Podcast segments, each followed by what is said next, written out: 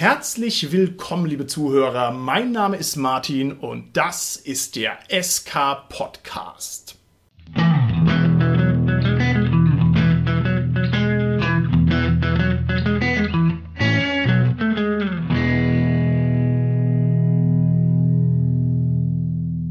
Bei mir heute im Studio sind meine lieben Gäste, die Tanja, der Carsten und der Holger. Hallo, hier ist die Tanja. Hallo, hier ist der Carsten. Ja, hallo, der Holger hier. Das Thema unserer heutigen Folge ist ein Thema, wo alle Literaturfreunde zu Hause begeistert mit der Zunge schnalzen werden. Und zwar liefern wir heute ein Prolegomenon zur Ökologie der Fantastik. Holger, was ist es, ein Prolegomenon? Ich habe keine Ahnung. Es hat bestimmt irgendwas mit Lego-Bausteinen zu tun.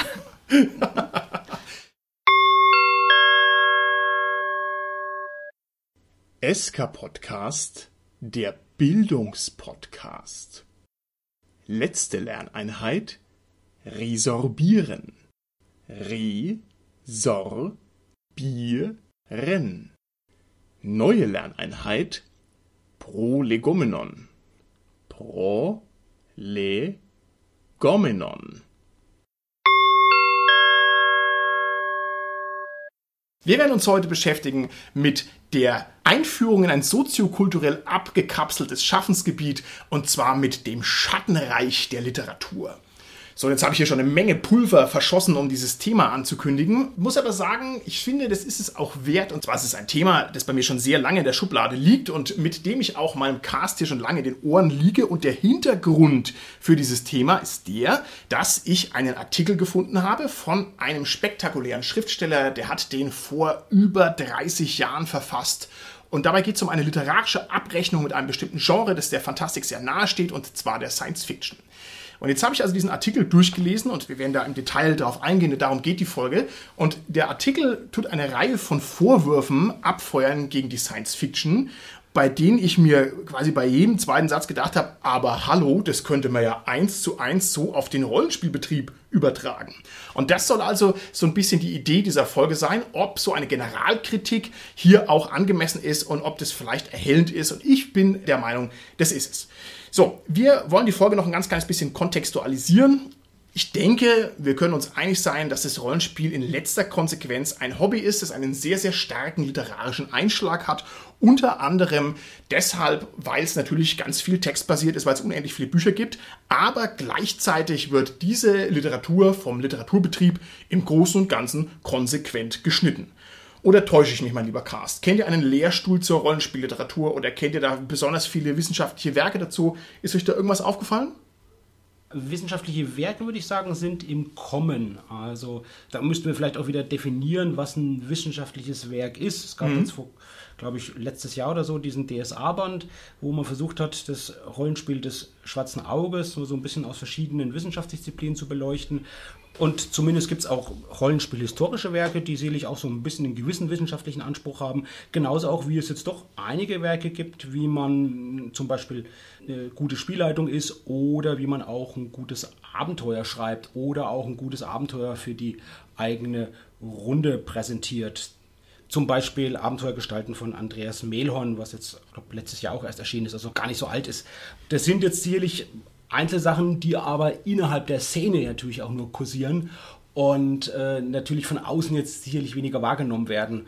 Deshalb fehlt natürlich auch eine gewisse Anerkennung oder eine übergreifende Sichtbarkeit von dem Hobby letztendlich, ja, mit dem und ähm, insofern passt das sicherlich, was du auch gesagt hast, Martin. Okay, also da muss ich dir zustimmen. Es gibt immer wieder ambitionierte Werke und vor allem auch ein paar schöne Exemplare, die schon das Licht der Welt erblickt haben. Mir läuft immer mal wieder hier und da eine Seminararbeit über den Weg, wo jemand irgendwie eine Seminararbeit schreibt über das schwarze Auge. Letztens habe ich eine in der Hand gehabt über die Sprachsysteme in Aventuren und so weiter, also hochinteressant.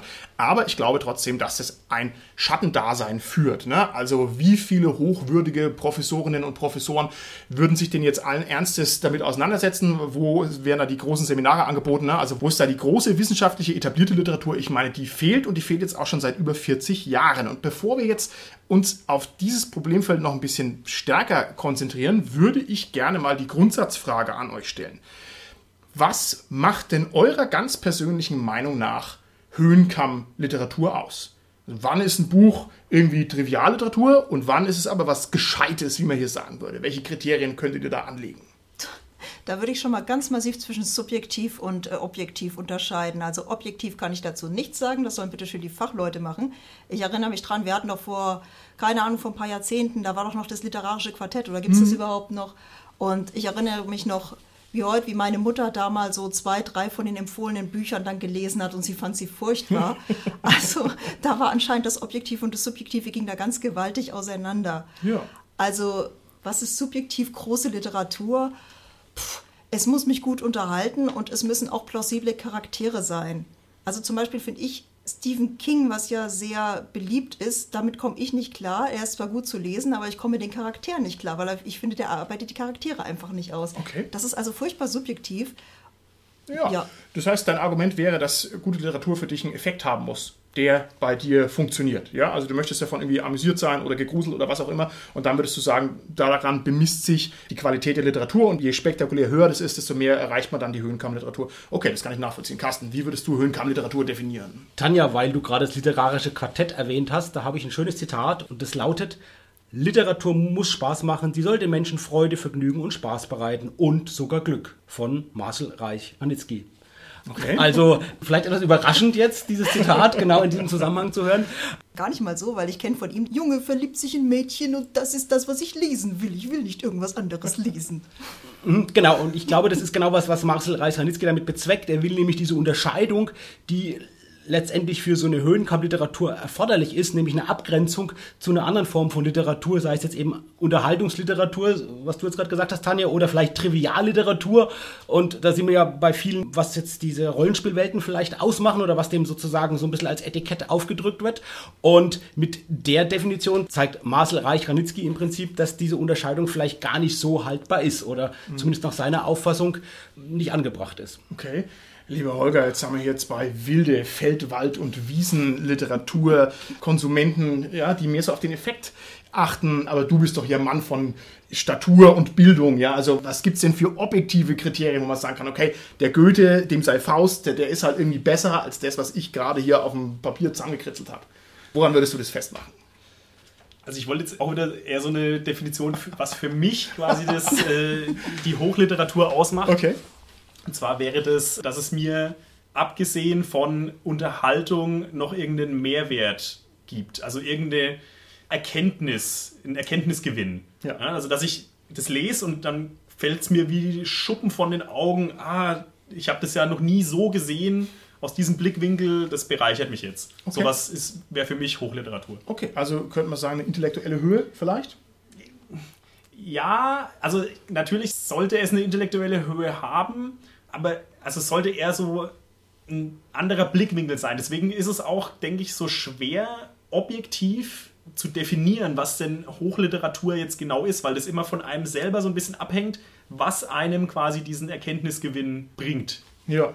Ich will an der Stelle mal sagen, die hohe Literatur in Anführungszeichen, objektiv betrachtet, ist einfach die, die überlebt hat, oder? Ja. Weil ich meine, wenn man jetzt so Literatur von 1700 hat, da haben halt die in Anführungszeichen guten Sachen überlebt. Und ich meine, jetzt haben wir halt eine ganze Menge Literatur, von dem wissen wir nicht, was in 200 Jahren überlebt Ja. hat. Aber ich denke, das Gute hat halt hoffentlich dann in 200 Jahren überlebt.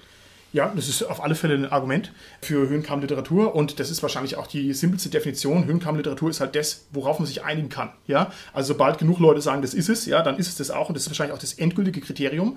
Und vielleicht, um jetzt nochmal eine Stufe drunter ranzugehen, man könnte natürlich auch sagen, als zum Beispiel makelloses Handwerk, ne? besonders kompetente Sprachverwendung, ne? dann ein Werk muss eine gewisse Überzeitlichkeit aufweisen. Also es muss quasi auch nach 50 Jahren noch irgendeinen Lesewert haben. Es muss irgendeine Art von Impact haben. Es muss eine gewisse Minimalverbreitung haben. Ne? So könnte man rangehen. Also ich will es jetzt hier auch gar nicht abschließend definieren, aber es ist auf alle Fälle eine spannende Frage. Wobei man natürlich sagen muss, was jetzt die hohe Sprache und so weiter angeht. Also wenn ich mir so manche Sachen von Shakespeare anschaue, das ist schon kernig. Das ist also nicht etwa hohe Sprache, da geht es schon hier und da mal zur Sache. Ja, also dass ja. er jetzt hier ganz hoch abgehoben geschrieben hätte, würde ich jetzt überhaupt nicht so unterschreiben. Aber es war Okay. halt populär, es hat halt überlebt, aus Gründen, was auch immer. Ne? Okay. ich finde es, alles, was ihr gesagt habt, irgendwie schlüssig und ich finde, das passt auch ganz gut zusammen. Also eine gute Literatur muss halt vielleicht Leser auf verschiedene Arten und Weisen ansprechen, damit es halt irgendwo haften bleibt oder damit es nicht nur erfolgreich ist, sondern auch dann noch erfolgreich ist über die Zeiten, überdauert irgendwie. Und letztendlich ist es dann natürlich auch eine Konvention, wenn man sich dann entscheidet zu sagen, das ist irgendwie Hochliteratur und wird zum Beispiel in irgendeinem Kanon aufgenommen, ja. ja. Sei es von Experten, die den Kanon so publizieren, sei es ein Kanon, der letztendlich jetzt in, im Studium dann auch vorgegeben wird, der zu lesen ist, eine Leseliste oder so. Und das sind natürlich Sachen, die halt nicht nur unterhalten, sondern auch irgendwie gute Charakterisierungen haben, überraschende Erkenntnisse haben, besonderen Umgang mit der Sprache aufweisen. Das sind halt genau die Sachen, die dann irgendwie eine höhere Wahrscheinlichkeit haben, damit sie da einfließen. Ja. Wobei das eben nicht im Einzelfall immer so sein muss, wie du es ja. auch gesagt hast, Tanja. Ja. Okay. Okay, jetzt haben wir das Ganze also versucht schon mal von der Seite ein bisschen zu tackeln. Ich möchte noch mal ganz kurz begründen und erläutern, warum ich mich ausgerechnet auf den Artikel konzentriert habe, der mir da jetzt ins Auge gefallen ist. Und zwar deshalb, mir ist der Autor, und jetzt benenne ich den mal, ist der Stanislav Lem, der ist mir empfohlen worden und ich muss sagen, es war für mich ein wilder Ritt. Also der Stanislav Lem, das ist jemand, der schreiben kann, dass einem die Ohren schlackern und der ist in meinen Augen aus Polen. Das heißt, ich habe sogar nur die Übersetzung gelesen und schon die ist so dermaßen hochwertig, dass ich gedacht habe, alter Verwalter, was ist hier los? Warum sind diese Texte so unglaublich gut? Und der ist also ein spektakulärer Science-Fiction-Schreiber gewesen aus dem Ostblock, ist, glaube ich, 2006 gestorben, hat insgesamt in meinen Augen 45 Millionen Bücher verkauft und das ist also einfach eine Hausnummer als Schriftsteller, das ist echt respektabel. In meinen Augen ist das ein spektakulärer Literat, ist also, man könnte sagen, ein Renaissance-Mensch, ne? also der springt vom Gedanken her von Biologie zu Informatik, zu Theologie, zu Philologie, zu dies und das und jenes und zwar in einer so schnellen Vernetzung und Verflechtung, dass es also eine Lust ist, den zu lesen, also der Tanz zwischen den Disziplinen hin und her und da ist es natürlich besonders lustig, dass der im Jahr, was haben wir gesagt, 1987 87, dass der halt einen Artikel rausbringt, wo er sagt, alles, was er macht, nämlich Science Fiction, sein Kerngenre ist totaler Schrott. Und wird niemals das erreichen, dass es in den Bereich der Höhenkammliteratur aufgenommen wird, sondern wird immer im Schattenreich der Literatur verbleiben, weil es also einfach eine Menge Makel hat, aus denen es einfach nicht rauskommt. Wobei Stanislav Lem, also ein ganz großer übrigens aus meiner Sicht, also der ist wirklich einer von den Sachen, die man gelesen haben muss, weil er einfach unglaublich philosophisch und analytisch ja. auch an die Sachen rangeht. Und ich denke, gerade dieses Analytische, das kommt in diesem Text auch verdammt gut raus. Ja. Genau. Unser Grundlagentext von Stanislav Lem nennt sich Science Fiction, ein hoffnungsloser Fall mit Ausnahmen. Und die Ausgabe, die ich hier vor mir liegen habe, die ist irgendwann mal erschienen im Surkamp Verlag. Da merkt man schon gleich, uh, Surkamp, also das ist jetzt hier, hier ordentlich was, ja. Auch hier schön klein geschrieben und keinerlei Illustration, so richtig schwere Kost. Und dieser Artikel ist halt einfach vernichtend, was die Science Fiction angeht. Hat am Ende irgendwie vier Seiten Fußnoten, ist also ein unglaublicher Lesespaß. Und ich meine jetzt, man kann diesen Artikel übertragen auf den Zustand des Rollenspiels oder zumindest ist der Versuch einer Übertragung erhellend. Also wir werden jetzt Folgendes machen. Wir werden einfach die zentralen Thesen, die ich jetzt mal ein bisschen äh, Hobby-Galoppi da versucht habe, kernig auf den Punkt zu bringen, einfach mal aussprechen und dann werde ich hier euch fragen, ob denn das zutrifft und ob quasi die Rollenspielliteratur oder die Fantastik an denselben Defiziten leidet, wie sie der Stanislav Lem an der Science Fiction festgestellt hat. Ich möchte gerade nochmal zur Einordnung oder zur Transformation dieses Artikels auf unser Thema noch was sagen.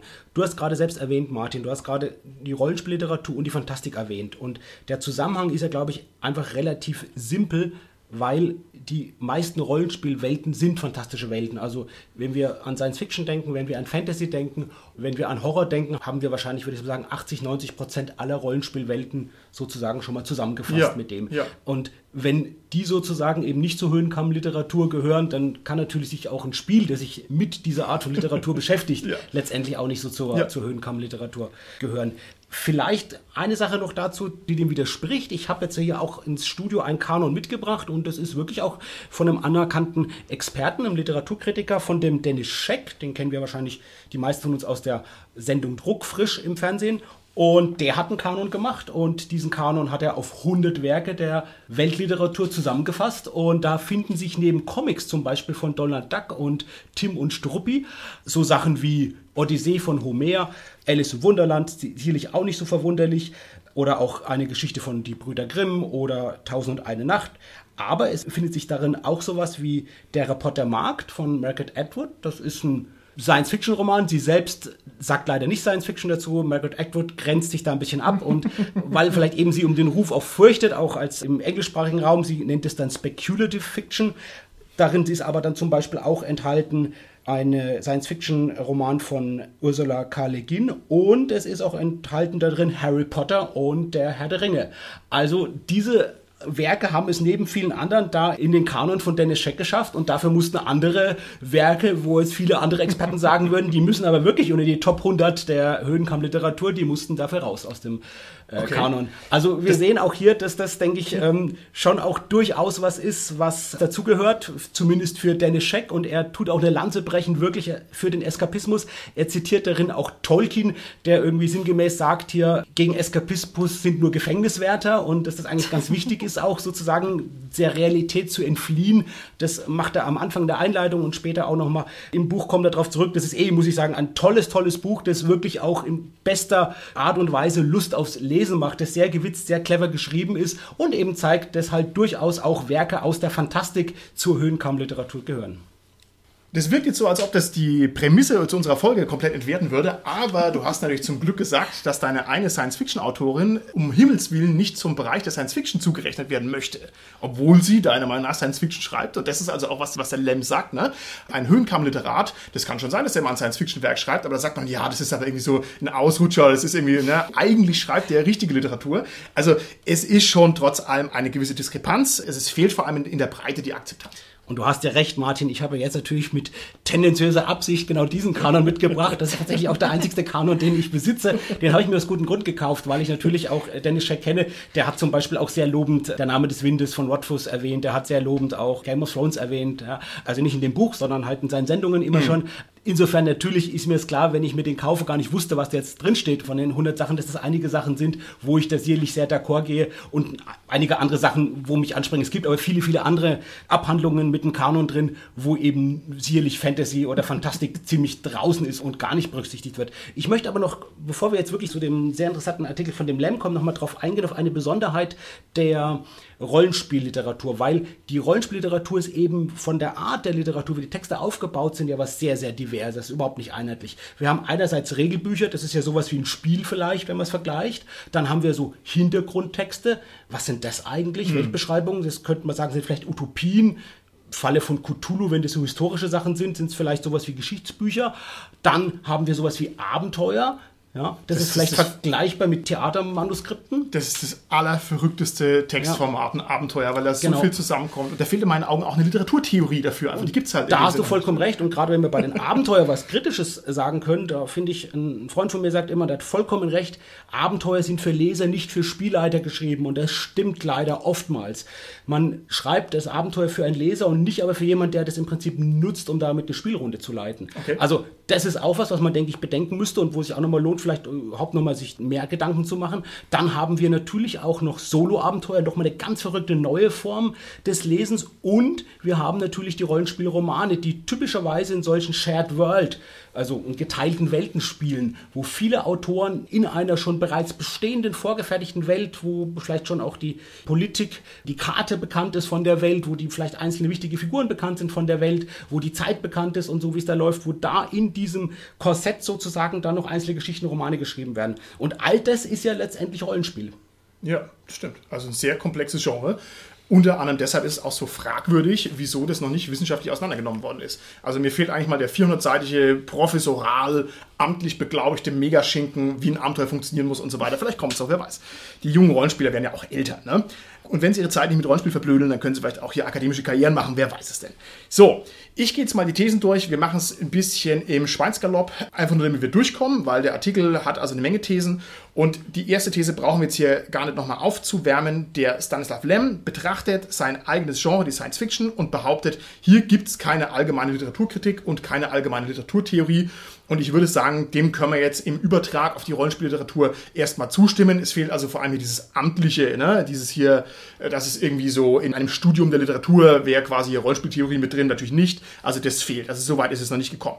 Die nächste These, und das ist ganz herrlich bei dem Artikel, weil die alle so schön frech sind und so schön zugespitzt und so schön böse eigentlich auch. Die nächste These ist, der Löwenanteil der Neuerscheinungen ist durchschnittlich oder miserabel. So, und jetzt Hand aufs Herz, ihr Rollenspieler reinsten Wassers. Ist es so? Das kommt drauf an.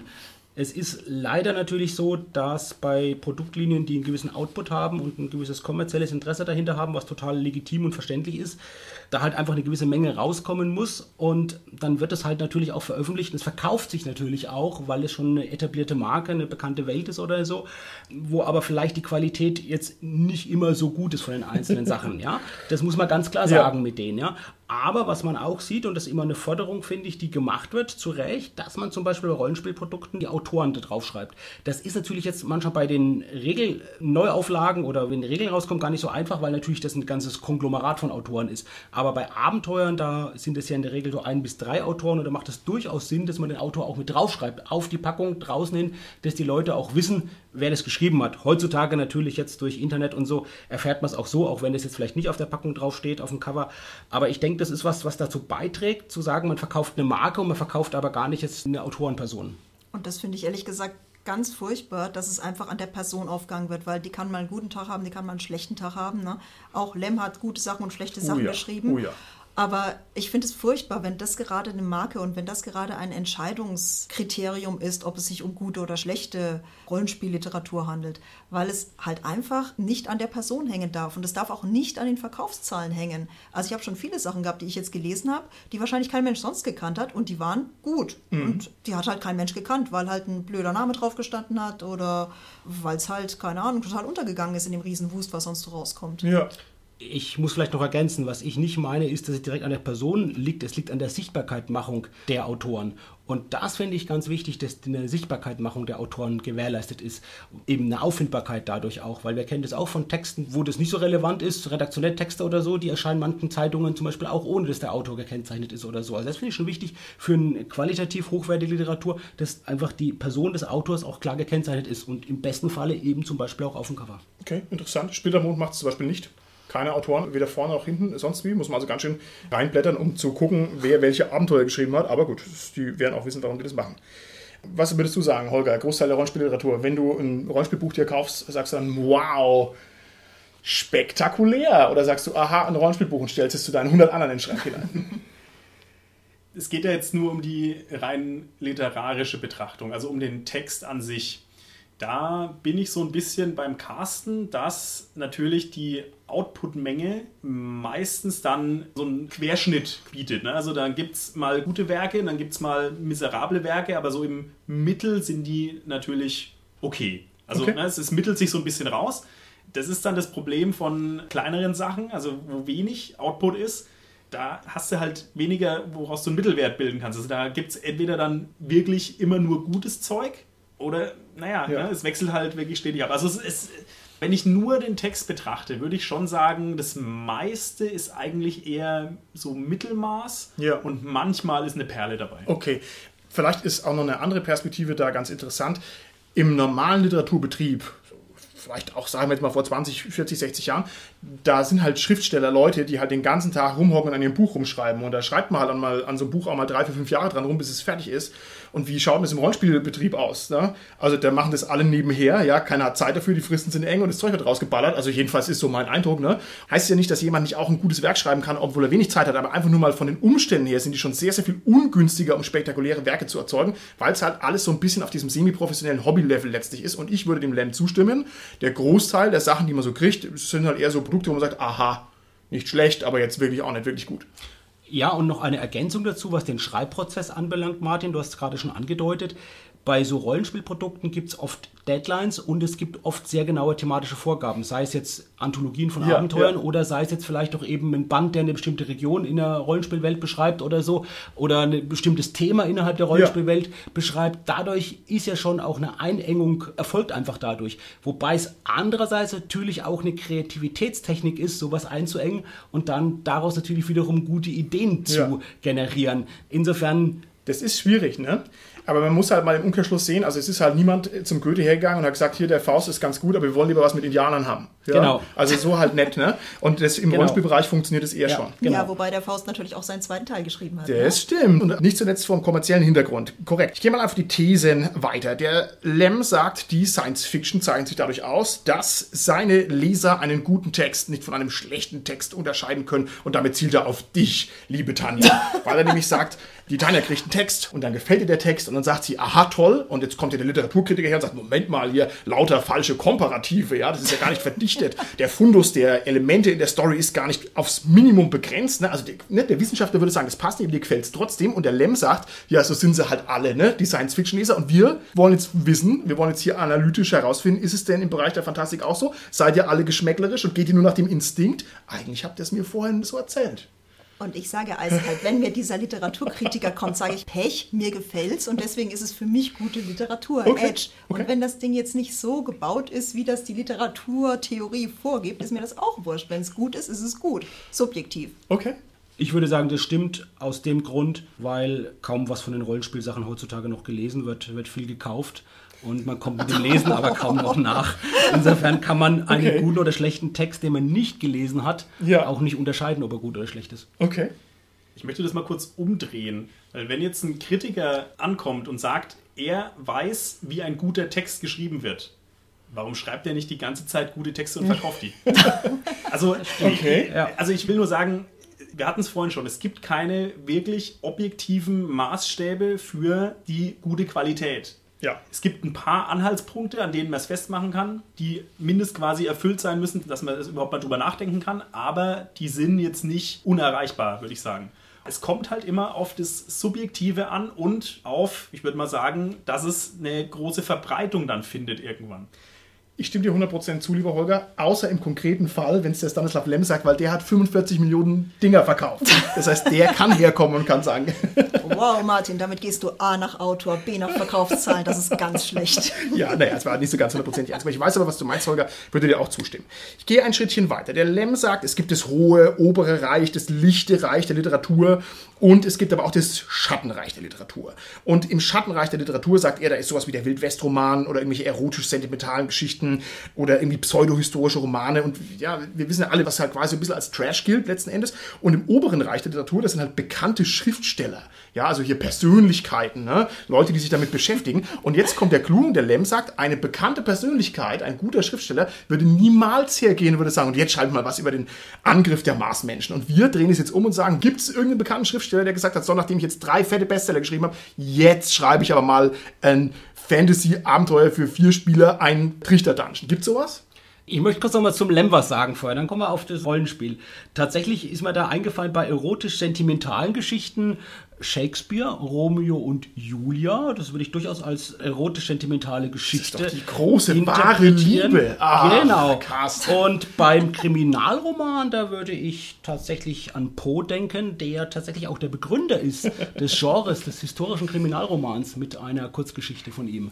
Insofern finde ich, dass das Argument von Lem, auch wenn er wie viel 45, 45 Millionen Dinger verkauft hat, vielleicht gar nicht in seiner Absolutheit so stimmt. Wobei man sagen muss, ich denke natürlich, auch wenn wir einzelne Ausnahmen finden, tut es natürlich vielleicht nicht in Gänze das Argument Ja. widerlegen. Ja. Und beim Rollenspielbereich, ja, da gibt es durchaus auch Autoren, die auch mal dann vielleicht was völlig neu schreiben und wegkommen. Ich weiß es zum Beispiel von Hartmann von Wieser, der immer wieder auch eingesprungen ist. Ich weiß nicht, ob er es sogar im SK-Podcast-Interview gesagt hat, aber das weiß ich von ihm, dass der immer gesagt hat, zum Beispiel, er macht dann irgendwie was Neues und schreibt was, weil es kein anderer machen will. So ist, glaube ich, auch dann gerade mal von Briclot entstanden, weil irgendwie im Schwarze Auge-Redaktion, die haben halt jemand gebraucht, der jetzt ein Einführungsabenteuer schreibt irgendwie und dann wollte es keiner machen. War das ein Einführungsabenteuer? Ich glaube ja. Und Ja. dann hat Hartmann gesagt, ja, macht er es halt. Dann schreibt er als Grabmann von Briclot und nicht gesagt, also ich Hartmann von Wieser, äh, ich schreibe sowas nicht. Okay, okay. Und der Lärm, der sollte mir mal bitte schön sagen, wie wird denn jemand ein bekannter Autor, wenn er den Weg dahin erstmal machen muss? Er fängt an als bekannter Autor und in dem Moment schreibt er gute Literatur oder wie? Du schreibst halt den einen großen Roman Ja. und dann bist du bekannt und dann Ja. Ja, halt aber, weiter. aber dann kann dieser eine bekannte Roman, der kann ja dann erstmal nur trivial sein, weil es ja kein bekannter Autor war, ne? Also okay, stimmt, der muss irgendwie kommen. Ne? Das ist hochinteressant. Ja. Also ich bleibe jetzt hier mal beim Carsten. Der hat gesagt, der Hartmann von Wies hat quasi einen Schritt zurück gemacht, also wenn ich es jetzt richtig verstanden habe. Möchte aber trotzdem die Frage auch nochmal rausrichten an alle Zuhörer draußen an den Empfangsgeräten im SK-Podcast-Land, ob es denn irgendeinen bekannten, hier etablierten Höhenkampfschriftsteller gibt, der mal den Schritt nach unten in den Rollenspielbereich gewagt hat. Ich weiß es nicht. Wenn es einen gibt, freue ich mich sehr. Aber das wäre jetzt so hier das Kriterium. Die nächste These, die wieder schön spitz und schön böse ist, vom Stanislav Lem, lautet folgendermaßen. Werke, er meint die Science Fiction, wir prüfen die Rollenspielliteratur, in diesen beiden Genres dienen zur einmaligen Lektüre und sind letztlich billige Massenware. Wow, was sagt ihr dazu? kann ich ja mal allgemein was zu Science Fiction sagen. Ja, also Science Fiction war ja immer so ein bisschen die Grundlage für technische Entwicklungen. Mhm. Ne? Also so betrachtet würde ich doch mal sagen, wenn jemand irgendwie eine Sache nur einmal gelesen hat, dann glaube ich nicht, dass ihm das so gereicht hat, dass er daraus jetzt das Beamen mal entwickeln mhm, wird. Mhm. Also insofern finde ich die These für Science Fiction, was ich jetzt eigentlich eher als Science Upcoming bezeichnen würde, doch sehr provokant. Okay, okay.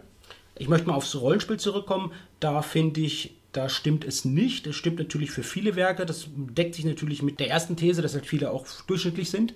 Aber es gibt ziemlich Rollenspielromane, die sind so gut, dass man sie gerne ein zweites Mal liest. Okay. Die gibt es, die auch nach 20, 30 Jahren, dass ja. man die wieder nimmt. Also wenn ich zum Beispiel denke an DSA-Romane von Karl-Heinz Witzko, ja. die haben, an, finde ich, und das werden mir sicherlich einige zustimmen, einen deutlichen äh, Mehrlesewert und das trifft auch für andere Autoren zu. Und gerade wenn wir jetzt vielleicht an sowas denken wie Abenteuer, da ist es ja natürlich so, gute Abenteuer, die werden mehrfach gespielt. Und das liest man immer wieder, dass oh. Leute berichten, ich habe dieses Abenteuer jetzt, das sind ja dann vielleicht kürzere One-Shot-Abenteuer oder so. Ich kenne es jetzt insbesondere aus der Cthulhu-Szene, aber da weiß ich, dass bestimmte Abenteuer nicht nur von den Autoren selbst, sondern auch von eben Käufern, die diese Abenteuer erwerben, durchaus bestimmt bis zum Dutzend Mal oder so gespielt werden. Ja. Also das ist nicht nur ein Eimer-Produkt, das man mit seiner heimischen Runde einmal spielt oder so, sondern gute Abenteuer, die werden immer wieder gespielt. Okay. Da muss ich jetzt kurz auf die Seite von Martin, so auf die Kritikerseite ein bisschen gehen. Ich gebe dir recht, die werden mehrfach gespielt, aber werden sie wirklich mehrfach gelesen? Also ich meine, das hast du, glaube ich, sogar selber mal gesagt, dass ein von dir geschriebenes Abenteuer, dass du das halt mehrfach spielleitest und sich das halt dadurch verändert. Dass du irgendwie nach 30 Mal Spielleiten quasi den Originaltext wieder gelesen hast und dann da ziemlich die Abweichungen schon waren, sozusagen. Also das Werk entwickelt sich so ein bisschen weiter sozusagen, aber es wird halt wahrscheinlich wirklich nur ein oder maximal zweimal gelesen, bis man es drauf hat und dann entwickelt sich's. Das hängt natürlich beim Abenteuer klar vom Verwendungszweck ab, weil Abenteuer sind nicht zum Lesen gedacht, wie ich schon sagte, leider oft falsch geschrieben, die sind zum Spielen gedacht, Abenteuer. Deshalb ist ein gutes Abenteuer auch so eins, was man nicht unbedingt dann während dem Spiel lesen muss, sondern wo man relativ schnell an die wichtigen Informationen, die man jetzt gerade in dem Moment am Spieltisch braucht, herankommt. Ja. Es hängt aber davon ab, ob ich ein eigenes Abenteuer habe. Da ist es natürlich so, dass ich viel aus dem Kopf heraus mache und das irgendwann, was ich aus dem Kopf heraus mache, aufschreibe, wenn es dann zu einer Publikation führt. Während ein Abenteuer von jemand anders ich halt schon in Teilen zumindest wieder lesen muss. Es sei denn, und das ist aber wieder die Nähe zum eigenen Abenteuer, ich gehe halt her und verändere das sehr stark. Dann ist es so, dann habe ich meine eigenen Veränderungen und an die erinnere ich mich dann halt und dann brauche ich es auch nicht mehr vielleicht äh, lesen oder habe meine eigenen Notizen, die mir dann reichen. Ich glaube, die Spitze in dieser These ist der Begriff billige Massenware, ja, weil es halt auch so schön bös klingt. Und jetzt, ohne dass ich DSA auch nur im Mindesten hier angreifen möchte, das möchte ich nicht. Ich möchte nur darauf hinweisen, dass wir insgesamt, glaube ich, trotzdem 500 DSA-Abenteuer mittlerweile haben, publizierte, also eine richtige Menge. Ich glaube, man wird da schon das Wort Massenware verwenden können, wenn es jetzt natürlich nicht so einen bösen Beigeschmack hätte. Das ist natürlich, ist natürlich fies, ne? Und ob jetzt die DSA-Produkte so sonderlich billig sind, das kann man auch äh, kontrovers diskutieren, ne? Ja, weiß ich nicht. Also ist die Frage. Ich denke auch nicht, dass es so ganz hundertprozentig zutrifft. Bei den Cthulhu-Regelwerken, die historisch korrekt sind, da habe ich wirklich schon gehört, dass Leute die als Geschichtsbuch lesen oder als Nachschlagwerk nehmen, wenn sie über irgendeine bestimmte Epoche, eben in den 20ern, ja. da über bestimmte, sage ich mal nicht, nicht Epoche, sondern eben eine Region, wo das halt dann angesiedelt ist oder wo dann die Informationen geliefert werden, dass die das dann gezielt sozusagen als Geschichtsbuch zur Hand nehmen. Okay, finde ich sehr schön. Das ist nochmal eine andere äh, Lesart ja, und eine andere Verwendungsart, die zumindest da den Zweitzugriff und das Zweitlesen nochmal begründen. Man fragt sich immer, warum lesen sie dann nicht gleiche Geschichtsbuch? Was eigentlich schlau wäre. Hm? Weil es nicht so unterhaltsam ist. ich musste auch gerade, als du das erwähnst, an die GURPS Quellenbände denken, mhm. die es ja schon seit den 80ern quasi gibt, also sowas wie Zeitreisen und so, was ja damals, als es noch wenig Informationszugriff sozusagen gebündelt gab, also es gab ja keine Wikipedia oder so, wo ich jetzt einfach mal nachgucken kann, sondern da war das quasi wirklich auch so ein Werk, wo du oft reingeguckt hast, denke ich, weil es einfach ein, ein gebündeltes Wissen war. Mhm. Ja, auf alle Fälle. Ich gehe mal eine These weiter. Der Stanislav Lem sagt, neue Produktionen werden als frische Ware angepriesen wie Konsumgüter, sie haben keine Verweildauer. Das sehe ich jetzt im Rollenspielbereich ehrlich gesagt nicht so, aber vor allem deswegen, weil einen irgendwie die Werbung nicht erreicht. Ja, was auch immer ein Rollenspielverlag macht, man sagt dann, oh, da gab es ja ein neues Abenteuer. Also jetzt, wenn man nicht gezielt danach sucht, ne, also man wird jetzt davon nicht so gepusht und so beeinflusst, einfach weil dafür ist der Impact dieser Verlage einfach zu gering. Eben, und zur Verweildauer, da gibt es jetzt zwei Besonderheiten im Rollenspielmarkt. Das eine ist natürlich, dass es Produkte gibt, die relativ schnell abverkauft sind, zumindest was die Printausgaben anbelangt. Das heißt, da ist die Verweildauer der Verfügbarkeit, dass man an die Printausgabe rankommt, die ist halt relativ kurz, mhm. wie zum Beispiel bei Cthulhu. Ja. Also wer ein Cthulhu äh, Neuerscheinung will, der sollte sich die halt nach Erscheinen kaufen und nicht ein, zwei Jahre warten, weil dann kann es sein, dass es halt weg ist und man es nur noch auf dem Sekundärmarkt für dann teilweise doch recht horrende Preise bekommt. Andererseits haben wir natürlich durch sowas wie Drive-Thru-RPG eine Verfügbarkeit äh, auf dem digitalen Markt, die dann länger ist, wobei es natürlich auch immer von den Rechten ab abhängt. Es kann ja. immer sein, auch dass die Rechte dann sind und dann gibt es die auch nicht mehr. Also das ist, sage ich mal, erstmal die Verfügbarkeit, die indirekt, ich habe es natürlich ein bisschen gemogelt, mit der Verweildauer zusammenhängt. Hier ist ja was anderes gemeint mit der Verweildauer. Da ist ja letztendlich gemeint, wie lange die Verweildauer im Regal ja. sozusagen bei den Lesern anhält. Ne? Dass die dann einfach das nochmal dann hervorholen und dem Wert beimessen. Mir ist noch eingefallen, dass so ein bisschen das Ganze schon mehr auf die neue Sensation sich hin entwickelt hat. In der letzten Zeit zum Beispiel bei diesen DSA-Auskopplungen. Also ich kann jetzt keine Prognose machen, wie lange man DSA-Cthulhu spielt. Wahrscheinlich werden es irgendwelche Leute auch die nächsten 30 Jahre spielen, aber es wirkt für mich jetzt als uninformierter Typ, der ich bin, schon so ein bisschen wie so ein sensationelles Ding. So, hu, wir machen jetzt DSA auch mit Cthulhu, ne? Und vielleicht ist es jetzt gar nicht mal so gedacht, dass da noch 50.000 Abenteuer kommen, sondern vielleicht ist es eher so ein abgeschlossenes Ding. Das nur mal als Gedanke. Und zur Verweildauer würde ich nur sagen, das ist ja letzten Endes wie unsere Definition am Anfang von der hohen Literatur, dass wir sagen, okay, Verweildauer ist halt auch, was bleibt. Also wenn ja. das Ding in 20 Jahren noch existiert und gespielt wird und verwendet wird, dann hat es halt Gibt's eine hohe das, ne? Verweildauer ne? gehabt. Ne? Also die Borbart-Kampagne im Prinzip ne, hätte eine hohe Verweildauer. So okay. Was, ja. In Bezug auf Verweildauer sage ich jetzt nur noch mal kurz OSR.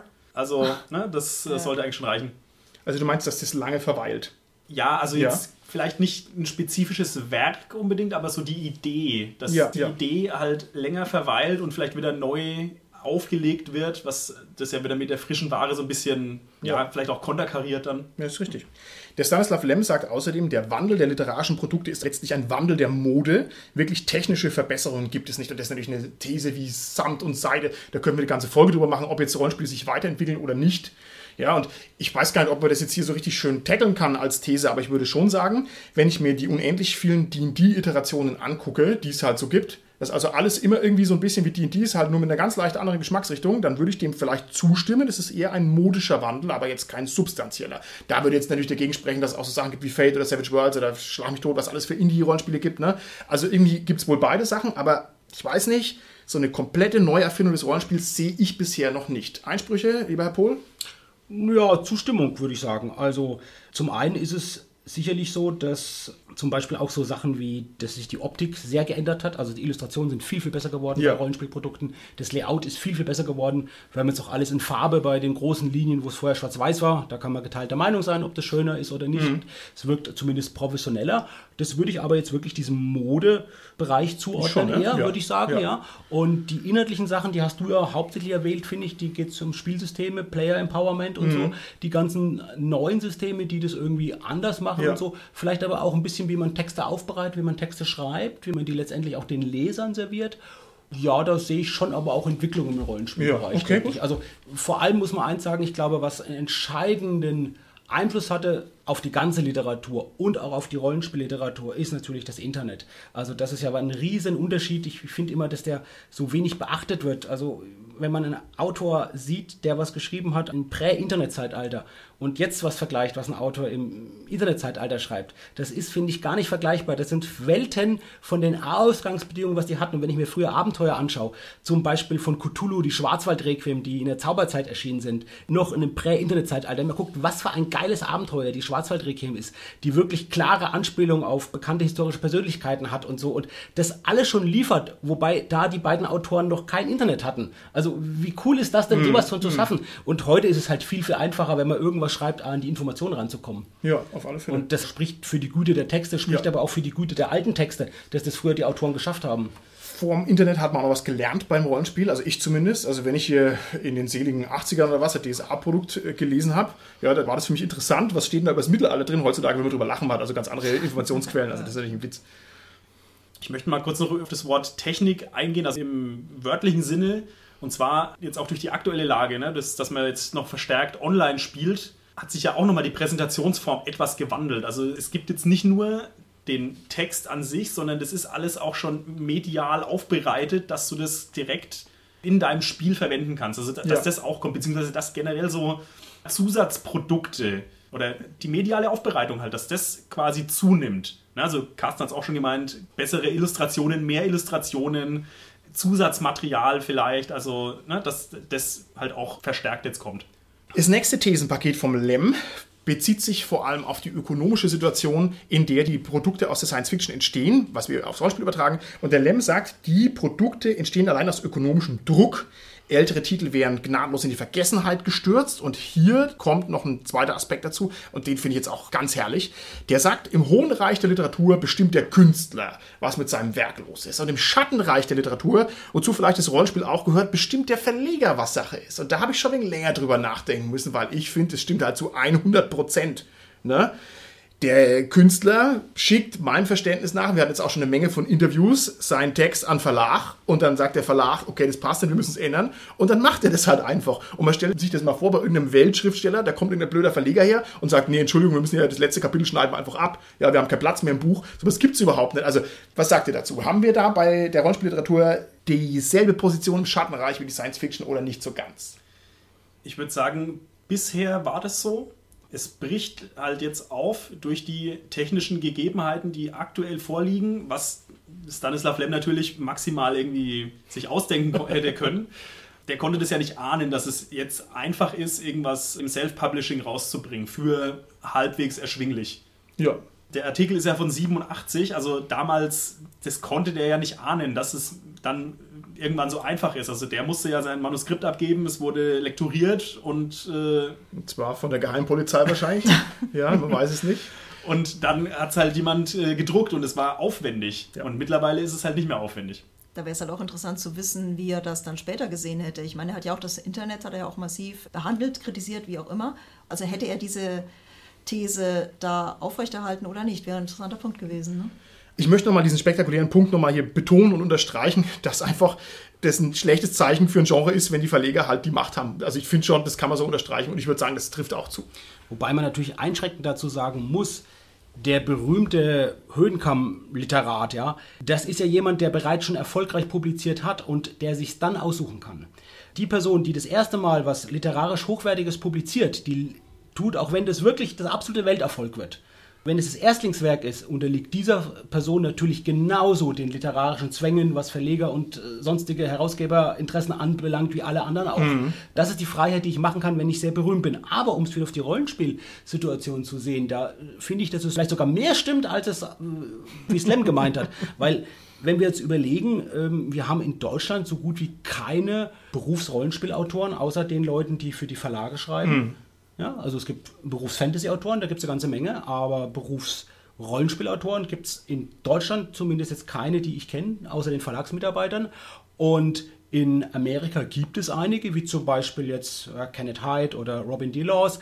Aber wenn man sich anschaut, was die machen, die schreiben halt ganz, ganz viel für ganz, ganz viele Verlage. Und ich vermute schon auch, dass die auch das schreiben, was die Verlage brauchen. Ja. Und dass die nicht so völlig frei sind, sagen, ich bin jetzt wirklich ein berühmter Autor, was die beide zum ja. Beispiel sind, aber da eben trotzdem ökonomischen Zwängen irgendwie unterliegen. Okay. Vielleicht halt, weil sie halt nicht so berühmt sind im Vergleich zu den Leuten, die halt wirklich jetzt große Weltliteratur schreiben und da halt sehr frei ja. sind von dem, was sie machen wollen. Im Großen und Ganzen ist auch die nächste These in dieselbe Kerbe. Der Lem sagt, große Literatur ist unantastbar und triviale Literatur ist eben sehr antastbar.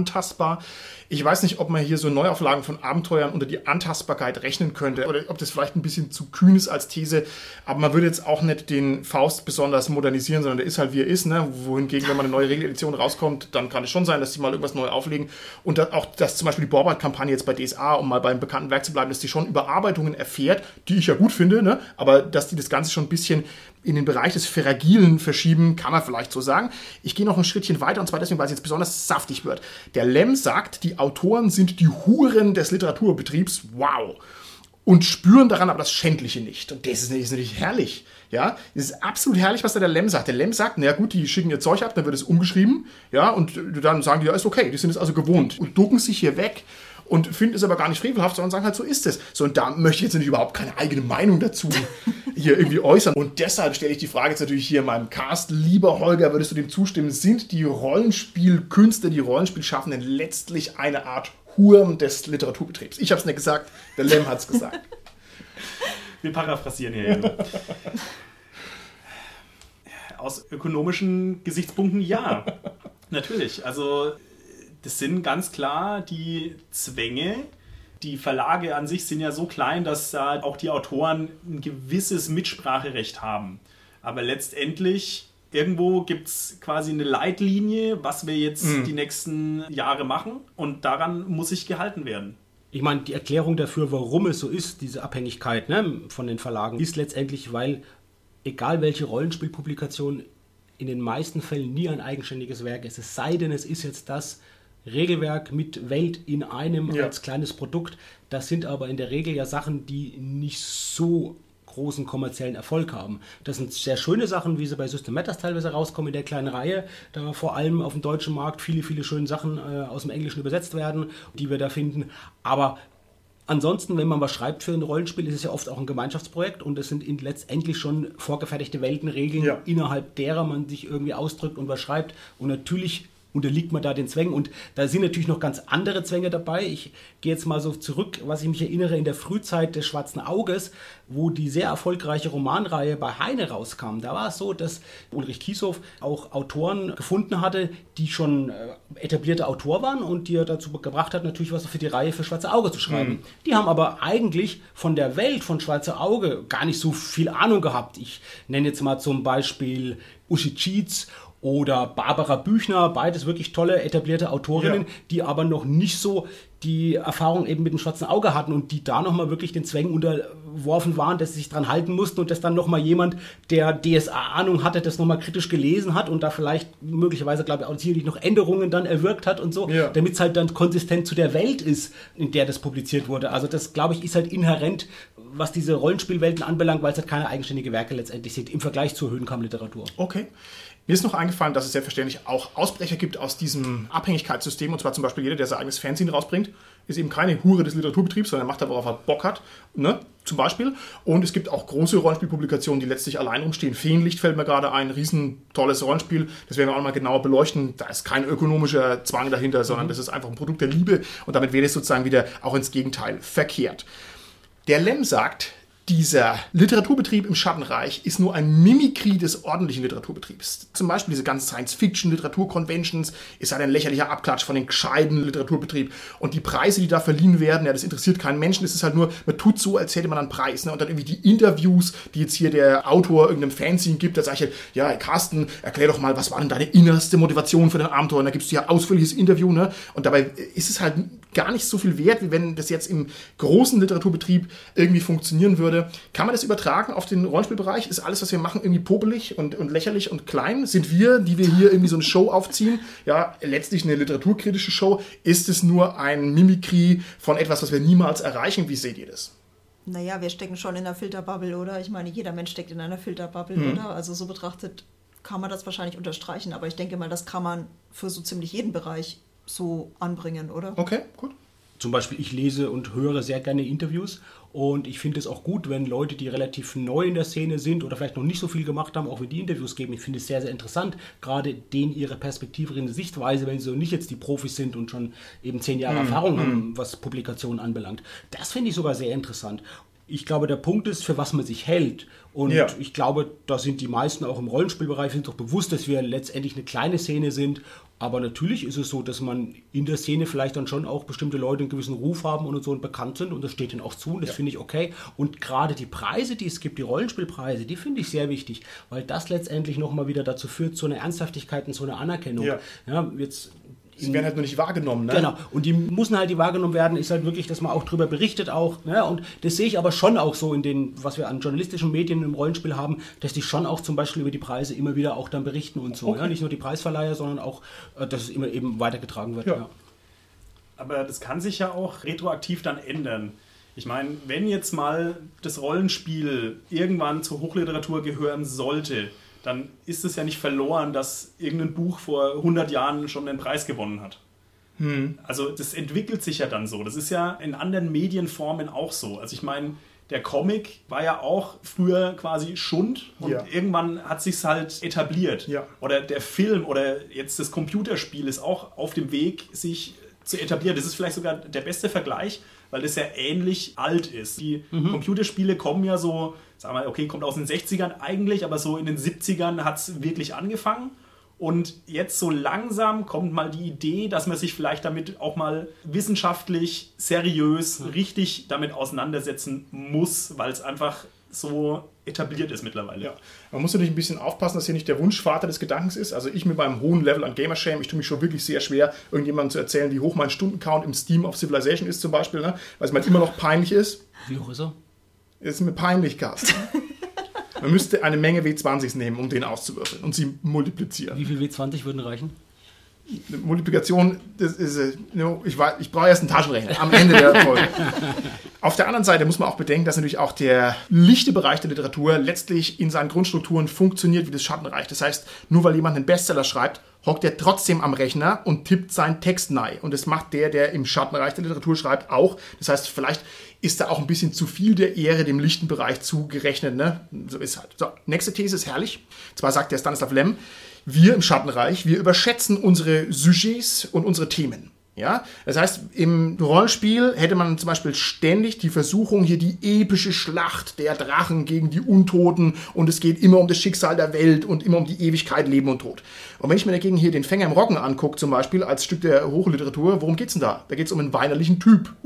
ja, und das heißt also, dieser hohe Ansatz, ich glaube, der Gottfried Benn, ein herrlicher Dichter, hat da mal einen ganzen Artikel drüber geschrieben, dass es immer peinlich ist, wenn die Sujets so überstrapaziert sind, immer so aufs Extrem gebürstet. Und der kompetente, gute Hohlenkammkünstler, der könnte also auch auf kleiner Flamme eine hervorragende Suppe kochen. Das ist jedenfalls die These. Was sagt er dazu? Das stimme ich 100 pro zu. Also, weil wenn jemand den Weltuntergang braucht, um seine Geschichte rüberzubringen, also sorry, ich meine, wenn man wirklich was kann, dann schafft man das im Kleinen, oder? Okay, gut.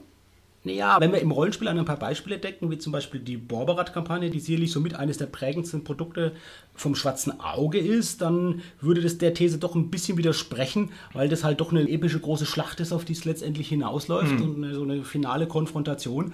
Und das sicherlich eines der Produkte ist, die so ja mit am bekanntesten ist und auch am erfolgreichsten okay. ist und mit auch am besten bewertet wird auch. ja. Ähm, also das ist, wenn man so guckt, die Bewertungsforen oder so, ja. also gerade die Abenteuer der Borberat-Kampagne, die werden sehr, sehr gut gut bewertet. Wobei ich jetzt ganz subjektiv sagen muss, also ich meine, das ist eine große Kampagne mit viel Hintergrund und drum und dran. Aber ich persönlich finde, ein kleines, primitives Abenteuer, ein kleines Stadtabenteuer, das überhaupt keinen Einfluss auf die große, weite Welt hat, das kann unglaublich viel Spaß machen. Und zwar teilweise viel mehr, als wenn du ständig Angst haben musst, dass du hier aus Versehen, keine Ahnung, die Regierungsform änderst, weil du eine blöde Entscheidung triffst. Okay so gesehen stimmt es natürlich, was du sagst, Tanja, weil eben es kommen halt auch viele, viele Abenteuer, kenne ich auch aus Cthulhu raus, die genau solche eher alltäglichen Themen haben und die wirklich sehr gut sind, die man auch gerne spielen. Also das ist, denke ich, genauso, ja, das wird schon noch veröffentlicht. Ja, okay. Nur jetzt, wenn es jetzt vielleicht so um Rollenspielwelten geht oder um Abenteuer, dann will man ja schon irgendwas, was Cooles haben, was da drin ist. Wenn ich sage, ist eine Welt, da geht es um ein paar belanglose Sachen. Ich glaube, keiner wird sich diesen Weltenband kaufen. Ich glaube, das ist so, ne? Also aber das würde natürlich dem Lamp Wind und den Flügel geben, dass er eben sagt, naja, das muss halt immer hier hier ekstatisch sein und immer knallend und immer sensationell sein. Und der sagt jetzt, ich werde jetzt ein paar Thesen zusammenfassen, zum Beispiel, dass dieser ökonomische Zwang letztlich auch eine Auslese nach Qualität verhindert und das Schundprodukt beflügelt, also was einen halt auf dem Cover am krassesten anlacht, wird gekauft, aber jetzt nicht irgendwie so die tiefen Gedanken, die große Literatur, ja, könnte man darüber diskutieren. Der sagt auch, es gibt keine unabhängigen Autoritäten. Das finde ich eine interessante These, gerade für unseren Rollenspielbetrieb. Ich habe schon den Eindruck, dass die Grenze zwischen Fan und Schaffendem und Kritiker, dass die sehr, sehr fließend ist und dass halt irgendwie jeder eigentlich alles ist. Ja, also man produziert was, man spielt, man ist Spieler, man ist Spielleiter und so weiter und so fort. Oder haben wir unabhängige Rollenspielautoritäten? Was ist unabhängig? Weil jeder entscheidet subjektiv. Also ja.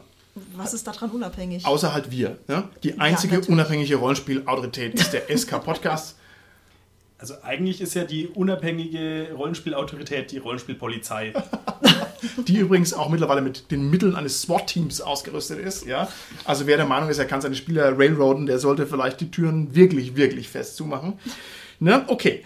Die Leistungen eines genialen Autors werden niemals wertgeschätzt. Er muss sich anpassen, sagt der Stanislav Lem. Das ist schwer zu überprüfen, weil man natürlich nicht sagen kann, was ist ein genialer Autor. Ich bin allein auf weiter Flur als jemand, der sagt, der Sänger von Dole ist kein so, gutes Abenteuer wie alle tun. Es könnte sein, dass ich hier dem armen Autor genau Unrecht tue und dass quasi ich auch jetzt hier gerade sozusagen der Prolet bin, der also dieses an und für sich geniale Werk, das ich nur nicht verstehe, dass ich das zerpflücke und dass ich sage, ja, aber hier müsste es doch noch ein bisschen mundgerechter sein, ein bisschen mehr, mehr zuarbeiten, hier ist es nicht gut strukturiert. Also es könnte schon sein, dass er recht hat, ist ein bisschen schwer zu diagnostizieren. Ja, aber eine Ausnahme von der Regel tut doch nicht die Regel unbedingt widerlegen. Also ich glaube, das ist in der Szene ein sehr, sehr geschätztes Abenteuer, das finde ich in vielfacher Hinsicht prägend ist für Rollenspiel für One-Shots weit über die Cthulhu-Szene hinaus auch. Und Ja, insofern ab- ähm, können wir da auch einfach anderer Meinung sein, was doch auch okay ist, aber was, glaube ich, halt nicht die These unbedingt widerlegt. Ich lobe hier an dieser Stelle ausdrücklich dieses Abenteuer. Das ist auf alle Fälle ein sehr gutes Abenteuer. Meine ningelige Kritik ist, dass es nicht so gut ist, wie alle tun. Dabei bleibe ich aber. Lassen wir es mal hier an dem Punkt stehen.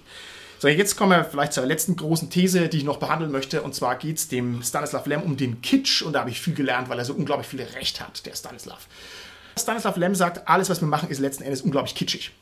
Und die Frage ist halt jetzt, was ist ein Kitsch? Also kann man jetzt diese Aussage irgendwie überprüfen? Und der Stanislav Lem sagt, Kitsch ist alles, was ehemals Ehrfurcht eingefordert hat und was aber jetzt zu einem Gebrauchsgut und zu einer Trivialität herabgesunken ist. Ein Beispiel. Man hätte sich vielleicht mal als Kind wirklich vor dem Weihnachtsmann gefürchtet und heutzutage, wenn man diesen schönen Coca-Cola-Weihnachtsmann hat, der ist halt einfach nur noch kitschig, wenn man den sieht. Ja, da hat keiner mehr einen ernsthaften Respekt davor. Der geht sogar noch ein bisschen weiter, weil er so universal gebildet ist, kann er sagen, naja, es gab mal die Figur des Herkules, eine rätselhafte Figur mit göttlichen Kräften ausgestattet, völlig schwer zu fassen. Ne? Und die wird dann trivialisiert zu Superman vielleicht. Ne? Das ist also, ja, wer von euch hat jetzt ernsthaft Respekt vor Superman? Man schaut halt irgendwie so abfällig taxierend auf das neueste Abenteuer, was der macht, aber man nimmt es jetzt nicht mehr so wirklich ernst. Ne? Wohingegen man die alten Mythen schon noch ernst gehabt hat. Und meine Frage an euch ist jetzt, ist der Rollenspielbetrieb im Kern absolut kitschig? Dass wir sagen, uh, ein Drache, äh, ich muss jetzt so tun, als ob ich mich davor fürchte. Oder, uh, Cthulhu, ich muss jetzt so tun, als ob ich mich davor fürchte. Nee, Holger, das kannst du jetzt hier so nett sagen, das finde ich nett, okay.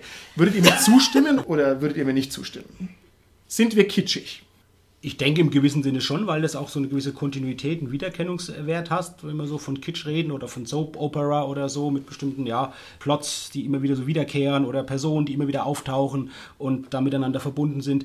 Aber natürlich auch gute Rollenspielprodukte, die machen genau das, dass sie nämlich wieder was aus dem Kitsch nehmen und das wieder in einen anderen Kontext setzen und das eine andere Betrachtungsweise dann erfährt und dadurch dann wieder was Besonderes wird und dann doch durchaus auch in der Rollenspielbranche möglich ist, vom Kitsch abzuweisen und erfolgreich zu sein. Okay, wunderbar.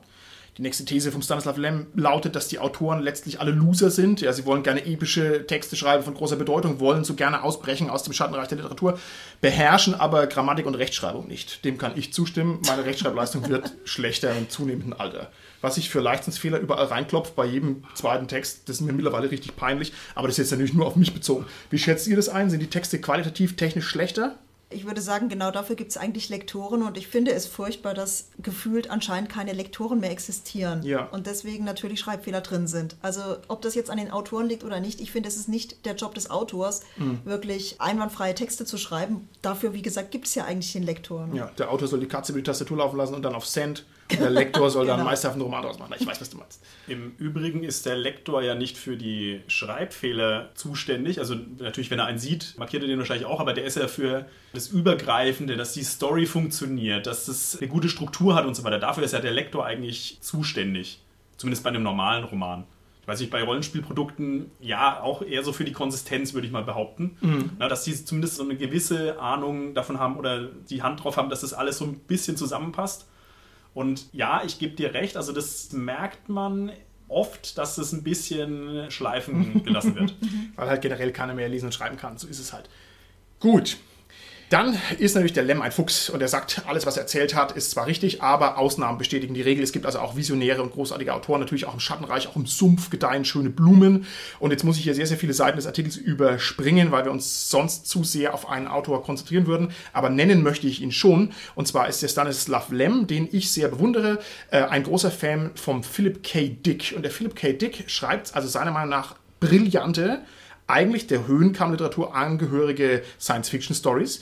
Und das ist jetzt deswegen in meinen Augen erwähnenswert, weil da hat sich nämlich eine Serie draus entwickelt. Die Serie heißt Do Androids Dream of Electrical Sheeps, also träumen Roboter von elektrischen Schafen. Und diese Serie gibt es auf Amazon Prime aktuell zum Gucken.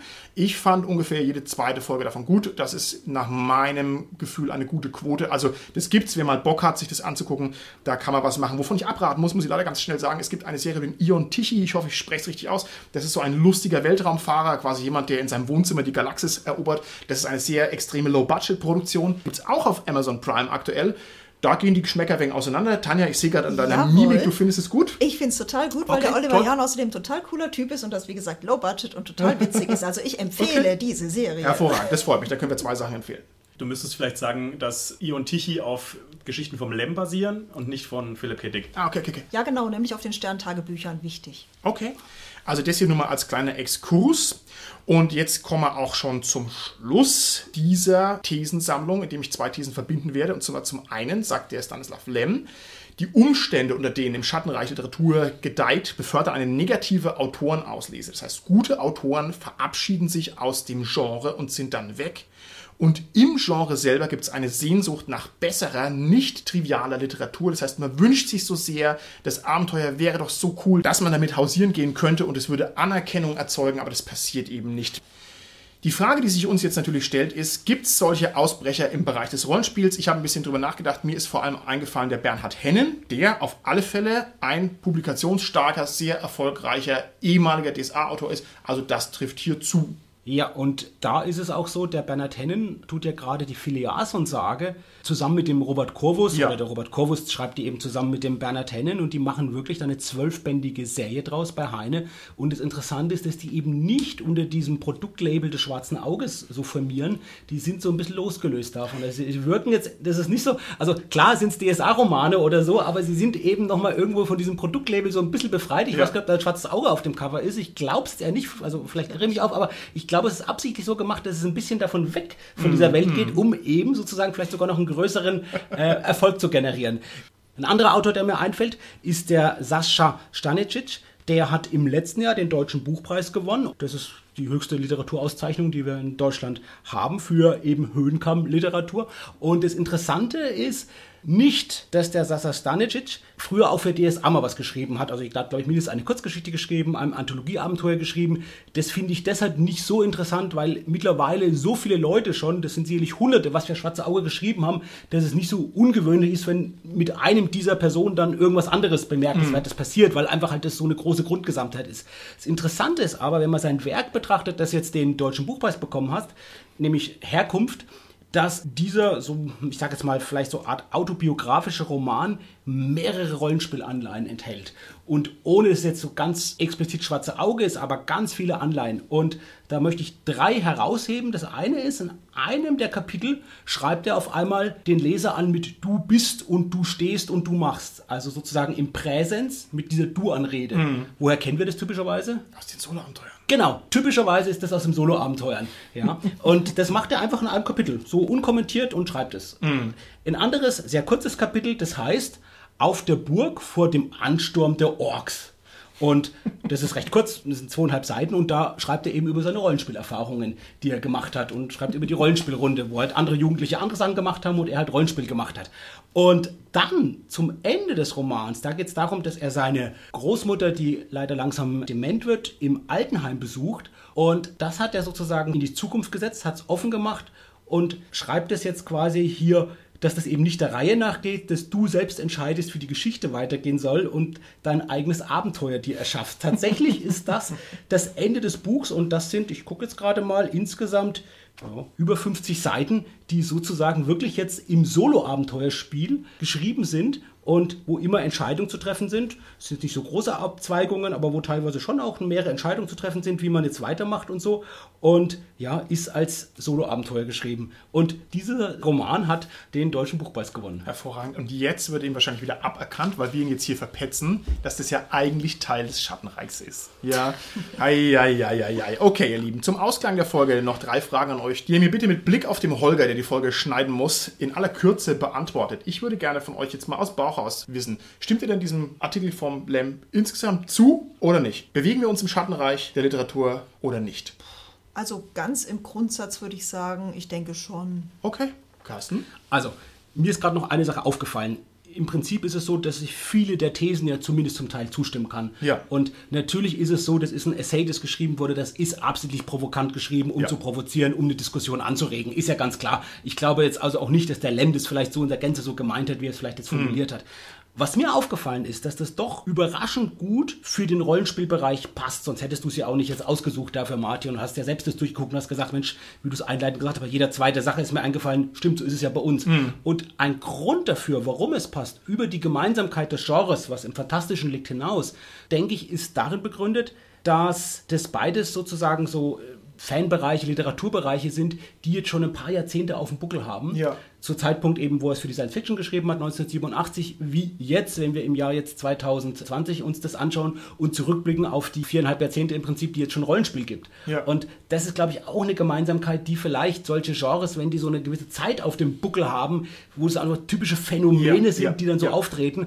Insofern fand ich es jetzt doch überraschend, wie gut die Thesen gepasst haben, wobei ich ja, wie gesagt, den Einzelthesen auch immer wieder widersprochen habe und auf Unterschiede aufmerksam gemacht habe, die sich auch wirklich durch die Neuerungen und technische Entwicklungen einerseits ergeben und andererseits natürlich dadurch ergeben, dass halt doch verschiedene Genres sind, die verschiedene Besonderheiten haben. Okay, gut. Schattenreich oder nicht, lieber Holger? Also ich denke schon, dass der Grundansatz stimmt. Es ist, wie der Carsten schon gesagt hat, halt sehr überspitzt teilweise, weil es zu einer Diskussion anregen soll. Ich würde es vielleicht nicht schattenreich nennen.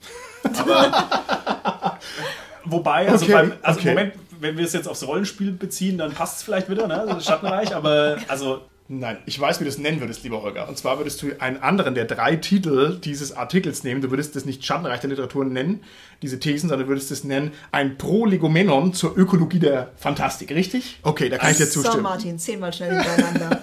ein Lego-Technik-Set der Fantastik. Gut. Wir müssen jetzt noch ein paar Würfel für den Martin suchen, damit er nochmal die eine Frage, die er unbeantwortet gelassen hat, dann noch beantworten Der kann. Gamer-Shame treibt mir die Schamesröte ins Gesicht und die Gänsehaut den Nacken hoch. Die nächste These werde ich allein beantworten aus Gründen der knappen Zeit. Ist die Rollenspielliteratur dazu verdammt, im Schattenreich zu verbleiben? Das ist eine Frage, die sich kontextualisieren muss mit den Comics und mit den Videospielen. Ich sag ja. Wir werden in zehn Jahren sehen, ob sich was geändert hat. Ich glaube, das kommt da nicht raus. Und jetzt meine letzte Frage, die finde ich sehr schön. Die gebe ich auch raus an die Hörer draußen an den Empfangsgeräten. Sehnt ihr euch nach einer intelligenteren Rollenspielliteratur? Wäre das, was ihr genießen könntet, worauf ihr euch freuen würdet, was euch wichtig wäre oder nicht? Kurze Antwort, Tanja. Ich bin auf die Antworten der Kommentatoren gespannt. Carsten. Gerne immer wieder, aber die gibt es auch schon. Okay. Ich denke auch, dass es stark im Kommen ist. Also ja, Okay. Gut, ich möchte Folgendes anbieten. Wenn einer unserer Zuhörer draußen vielleicht ein Werk der Liebe in seiner Schreibtischschublade hat, das heißt ein Abenteuer, an dem er jetzt, keine Ahnung, privat schon seit sieben Jahren rumgefeilt hat und er sagt, ah, ich traue mich nicht, das irgendwo hin einzuschicken oder vielleicht ist auch die DSA-Version schon seit zehn Jahren vorbei oder was auch immer, dann möchte ich das hiermit anbieten. Wer Lust hat, der schickt mir mal eine Mail durch oder sowas und dann nehme ich das gerne entgegen, schaue es mir gerne an und fühle mich auch bereit dazu, so ein Ding, wenn es denn wirklich hochqualitativ ist, auch mal zu präsentieren. Also da würde ich mich freuen, weil ich nämlich glaube, dass solche Sachen, dass es sowas gibt. So, zum Abschluss kannst du dich nur die Frage geben, was ist mit uns, dem SK-Podcast? Sind wir Mainstream? Oder senden wir im Schattenreich der Medien herum? Und die ganze Folge war nichts anderes als ein Prolegomenon nur zu dieser Frage. Tanja? Schattenreich. Als guter Rollenspieler heißt es Schattenreich. Carsten?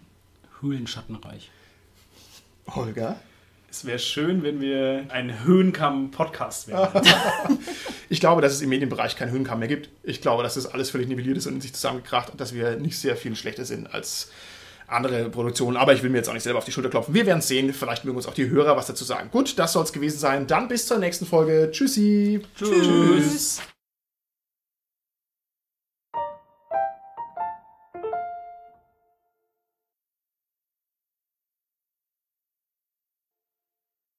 Ein Prolegomen. Ein Prolegomenon. Nochmal.